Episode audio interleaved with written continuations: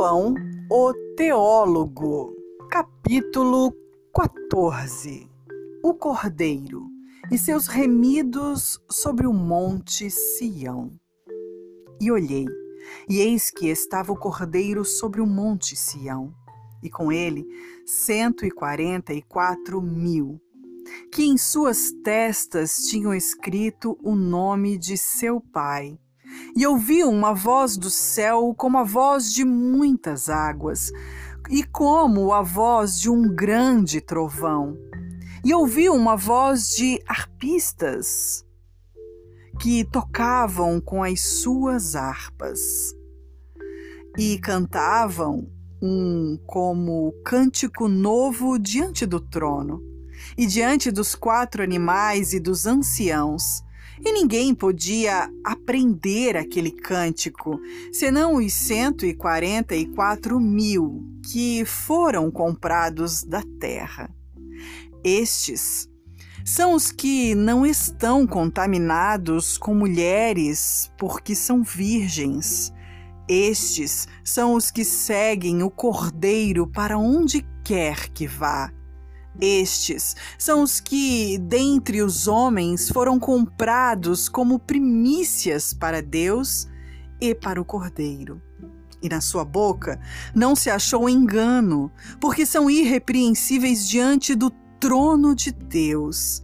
E vi outro anjo voar pelo meio do céu e tinha o evangelho eterno para o proclamar aos que habitam sobre a terra e a toda nação, e tribo, e língua, e povo, dizendo com grande voz: Temei a Deus e dai-lhe glória, porque é vinda a hora do seu juízo.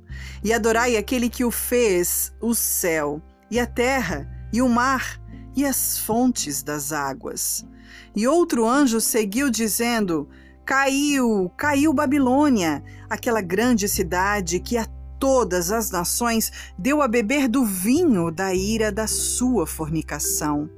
E seguiu-os o terceiro anjo, dizendo com grande voz: Se alguém adorar a besta e a sua imagem e receber o sinal na sua testa ou na sua mão, também este beberá do vinho da ira de Deus, que se deitou não misturado no cálice da sua ira, e será atormentado com fogo e enxofre diante dos santos anjos e diante do Cordeiro.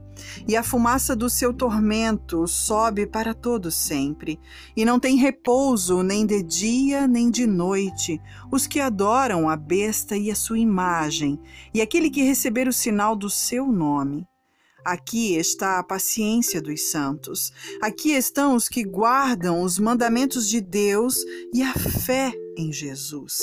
Eu ouvi uma voz do céu que me dizia: Escreve: Bem-aventurados os mortos que desde agora morrem no Senhor. Sim, diz o Espírito, para que descansem dos seus trabalhos e as suas obras os seguem. E olhei, e eis uma nuvem branca, e assentado sobre a nuvem, um semelhante ao filho do homem, que tinha sobre a sua cabeça uma coroa de ouro, e na sua mão uma foice aguda. E outro anjo saiu do templo, clamando com grande voz ao que estava sentado sobre a nuvem: Lança a tua foice e ceifa, a hora de ceifar-te é vinda, porque já a colheita da terra está madura. E aquele que estava sentado sobre a nuvem meteu a sua foice à terra, e a terra foi cegada. E saiu do templo que está no céu outro anjo, o qual também tinha uma foice aguda.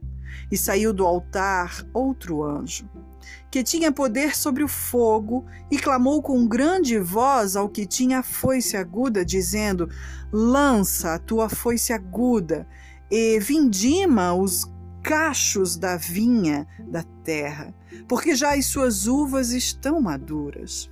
E o anjo lançou a sua foice à terra e vindimou as uvas da vinha da terra e atirou-as no grande lagar da ira de Deus. E o lagar foi pisado fora da cidade, e saiu sangue do lagar até aos freios dos cavalos, pelo espaço de mil e seiscentos estádios.